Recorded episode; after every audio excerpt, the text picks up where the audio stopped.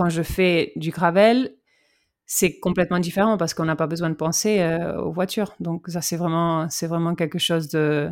Ça change complètement. Et tu n'as pas besoin, t'as pas peur. Tu n'as pas peur de, d'être...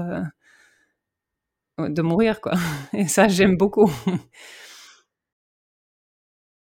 je suis sûre que si tu si habites euh, dans les montagnes, et tu, peux voir beaucoup plus si tu vas en gravel.